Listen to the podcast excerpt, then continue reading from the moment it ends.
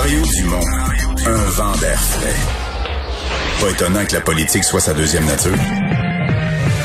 Vous écoutez Mario Dumont et Vincent Dessureau. C'est l'heure de la chronique politique de Gilles Barry. Salut Gilles.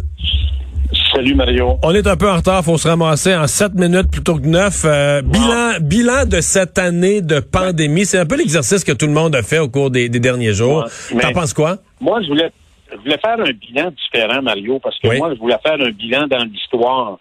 En 2019, euh, l'humanité a recensé 7,5 milliards d'individus qui, qui vivaient sur la planète Terre. À ce jour, on a quoi? 2,5 millions de morts à cause du COVID-19. Et euh, en 1918-1919, l'humanité est sortie d'une des plus grandes pandémies, euh, la grippe espagnole, qui euh, a aligné euh, 50 millions euh, de morts sans vaccin. Alors, il faut comprendre que dans l'histoire du monde, Mario, la planète a perdu entre 5, 15 jusqu'à 25% des habitants de la Terre. Mais ça, on sait pas ça. Là. Ça, mais moi, je, moi, je sais ça. J'ai, j'ai lu la, la Bible, Ouais. l'histoire du monde, mais et, et on oublie ça. Mais c'est vrai, sérieusement là, jusqu'à 25 donc des pandémies avant la médecine, avant, la, on comprenait, les gens comprenaient même pas ce qui se passait. Là. Les gens, tu sais, il y avait pas de médecine, mais la population de la Terre baissait de 25 dans 2, 3 ans, 3, 4 ans. Alors, les, les, le microbe, les microbes ont façonné l'histoire du monde, de notre planète. Il y a eu la peste noire en Europe qui s'est propagée jusqu'en Asie, les euh, au 14e siècle. Les vagues de rougeole, de variole, de tuberculose, des maladies introduites par les Européens qui ont décimé jusqu'à 90% des populations amérindiennes dans les Amériques. Les Mexicains ont perdu leur grand chef aztèque à cause de ça, et les. Incas, la même chose. vrai. Alors, donc, les maladies émergentes humaines, euh, ça existe, ça a existé, ça existe et ça va continuer à exister. Puis il y a eu plus récemment le SRAS, le SIDA, l'Ebola, qui ne sont pas ils sont pas apparus spontanément chez l'homme comme ça. Donc, il y a eu un contact avec les animaux. Il faut comprendre que l'être humain n'a pas des contacts très, très directs avec les crevettes et les poissons, mais il y en a avec d'autres mammifères.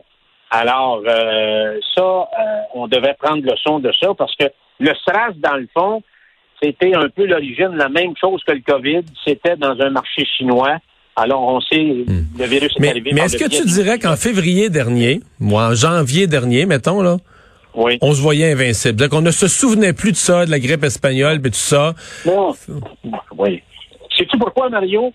Parce qu'on se pensait à l'abri à cause des découvertes scientifiques, de nos médecines, de nos pilules, de nos vies ra- rallongées, euh, de notre modernité, de nos technologies en disant ces affaires-là, ça ne peut pas nous atteindre. Alors, quand tu fais le constat de ce qui s'est passé en janvier, c'est que la planète entière, la planète, Mario, il n'y a pas d'exception, tout le monde s'est fait prendre les culottes baissées par le virus.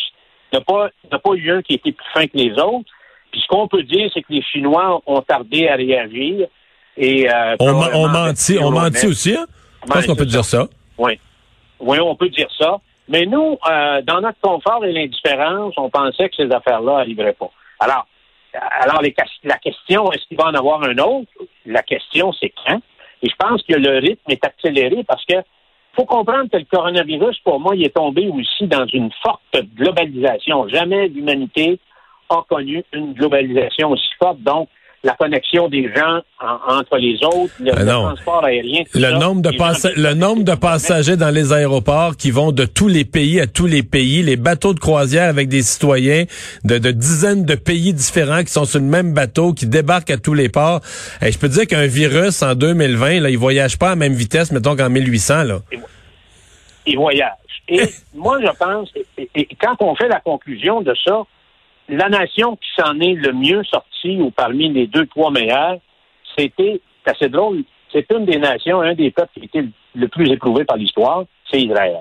Alors, et moi, je pense que euh, en Amérique du Nord, spécialement, je pense que les gouvernements ont un peu, les sociétés ont perdu la main. Euh, on est très aseptisé, on est devenu trop gestionnaire, trop technique, trop tape à l'œil.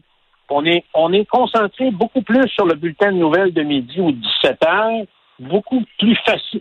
Les gens ont plus de facilité à réagir à la caméra qu'aux problèmes. On a de la difficulté à s'investir dans des problèmes qui doivent être euh, résolus dans la durée, Mario. Alors, il faut penser à la prochaine génération.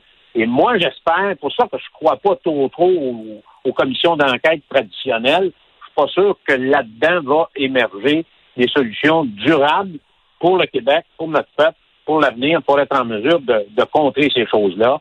Alors, ça va demander énormément de prospective. Va falloir anticiper aussi, puis d'être capable de faire un véritable examen de conscience, Mario. Et ça, ça, c'est tout un défi, parce que quand je regarde les derniers jours, les dernières semaines, tu sais, on est dans les débats sur le popcorn d'un cinéma, les piscines d'un hôtel, puis euh, le cinéma, l'amour, ça vole pas haut, ben, ben, Mario. Alors, et je pense que la transition vers la vie normale va être plus difficile qu'on pense. Parce que d'après moi, Mario, là, le virus, il pourrait rester comme la grippe, tu comprends? Ça ne veut pas dire qu'il va s'en aller. Il n'y a personne qui peut nous dire qu'il va s'en aller. Alors, le masque, la distance et tout ça, c'est probablement une pratique qu'il faudra garder pour être en mesure d'avoir une vie ah. plus agréable. je, suis plus, optimiste. Moi, je pense que le virus, il va disparaître de nos sociétés.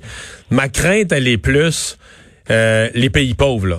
Est-ce que le virus pourrait traîner toute l'année 2022 dans des pays qui n'ont pas les moyens de vacciner? Et c'est là que les pays, c'est là que les pays occidentaux, les pays riches vont avoir intérêt ne serait-ce que par pas par euh, par altruisme ou par générosité, mais par égoïsme à s'assurer de la vaccination de ces pays-là pour éradiquer le virus parce que sinon, il va rester là, il va traîner, il va muter là, il va nous revenir d'en face plus fort avec des versions que les, nos vaccins seront pas assez efficaces. Moi, moi ma crainte est là. C'est le retour du virus par l'incapacité de certains pays plus pauvres à, le traiter.